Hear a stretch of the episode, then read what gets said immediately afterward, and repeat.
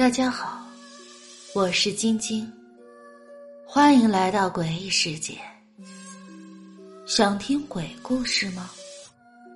别急，咱们慢慢道来。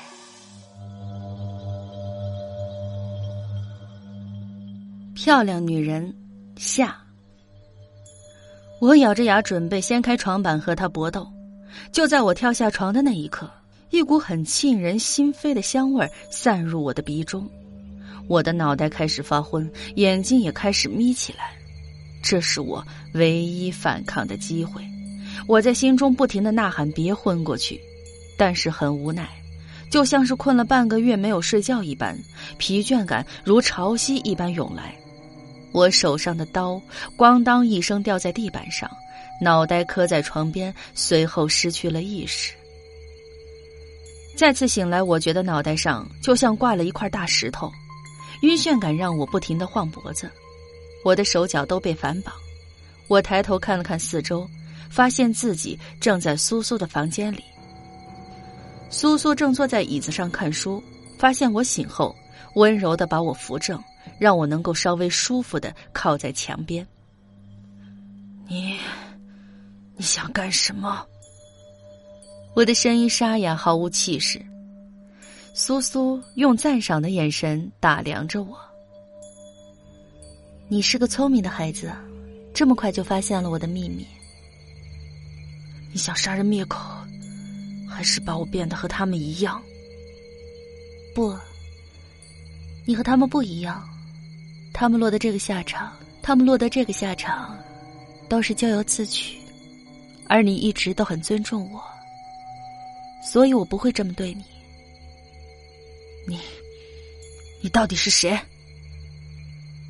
苏苏倒了一杯水，递到我的嘴边，我心里一横，觉得现在这个处境，他也没有必要对我下药，就咕噜咕噜的喝掉大半。他像抚摸孩子一般摸摸我的头，把椅子搬到我对面，脸上还是挂着笑意。要把这件事情讲清楚。得花很多时间，不过还好，我们现在有的是时间。我先跟你讲一讲我母亲的故事吧。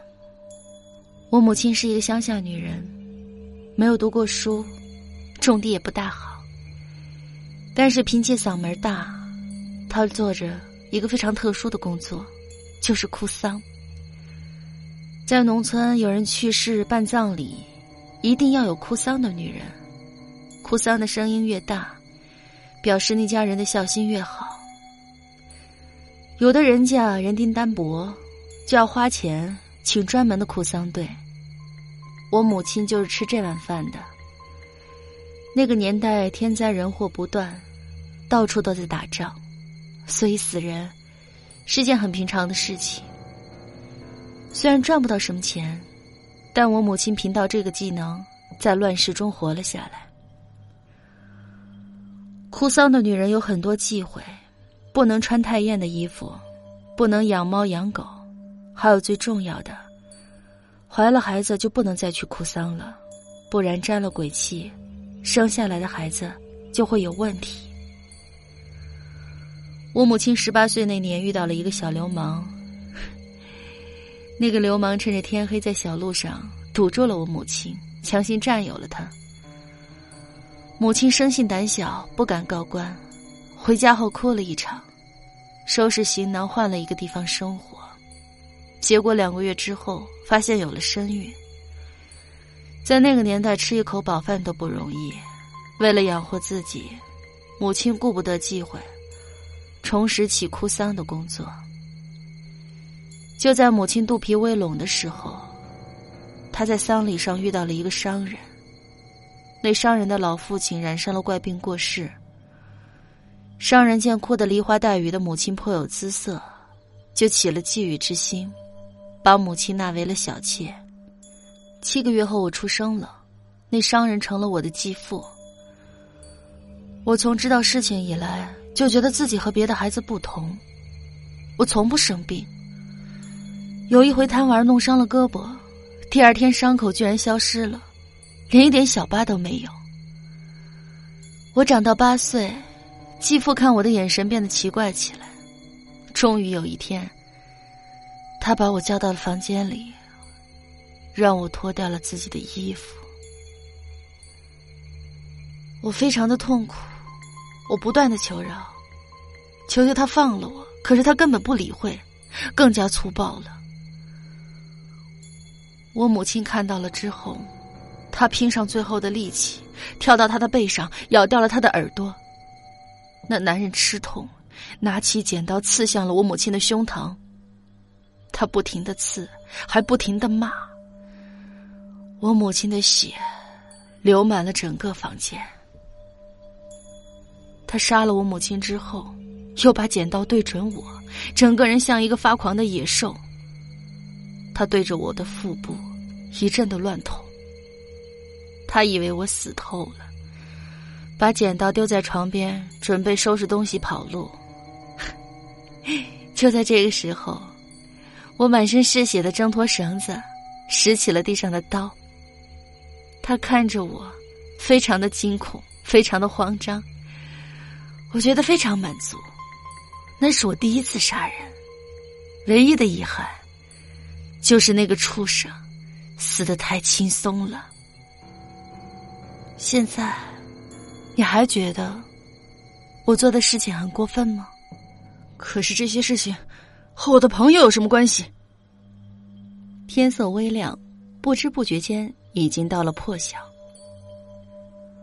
你很了解你的朋友吗？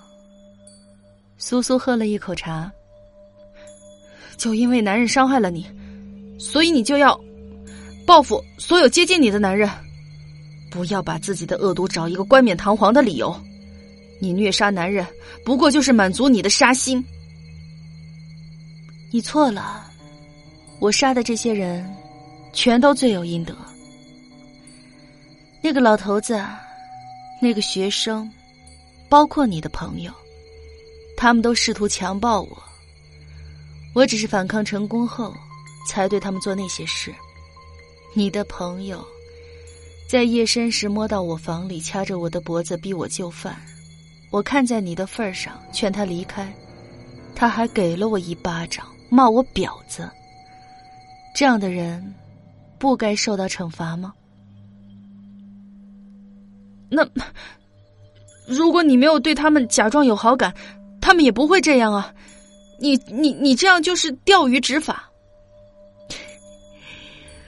我怎么样是我的权利，但是他们没有强迫别人的权利。苏苏很平静，仿佛在理性和我辩论一般。那，那你也不能随便的夺走别人的生命呀！你没有那个权利。我加大分贝，几乎是在嘶吼。上天给了我不死不灭的生命，就是让我清理这些畜生，这是我的使命。你想想，要是他们遇到的不是我，而是一个没有反抗能力的女人，那些女人的下场会是怎么样？我是在作恶，但我同时也是在除恶。我有点语塞，不知道该怎么辩驳他。苏苏慢慢起身，走到屋外。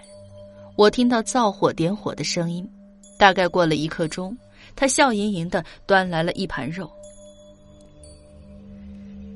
这么久没吃东西了，你应该饿了吧？我喂你吃。我的胃疯狂翻涌，这女人疯了！我在心里大声咒骂。诱人的香味传入我的鼻中，我却只想呕吐。这些肉，我知道是来自于哪里了。我紧紧的闭着嘴唇，脑袋不停的摇晃，苏苏却极有耐心，一直想把肉喂到我的嘴里。你杀了我吧！我大吼一声，愤怒的看着他。乖，什么时候你吃了东西，我就什么时候放你走。第一天，我只是觉得身体虚弱。第二天。我的胃开始痉挛，第三天，我会习惯性的失去意识。第四天，饥饿感转变成痛感，我几乎感觉到自己每个毛孔都在痛。我是人，我不是动物，我是人，我不是动物。我在心里不停的念叨着这句话，保持着最后的尊严。这种状态持续到第九天，我已经觉得死亡在向我招手。苏苏又端来了一盘肉，香味把我从意识迷离中带回了现实。他用筷子夹起一片肉放到我的嘴边，我从未想到过肉可以散发出这样的味道，那是一种可以出卖灵魂的味道。我慢慢的张开嘴，用牙齿轻轻咀嚼。乖，我杀人，你吃人，现在我们是一样的人了。苏苏满意的看着我，他在我脸上亲了一口，眼里有抑制不住的兴奋，那种眼神就像在欣赏一件了不起的艺术品。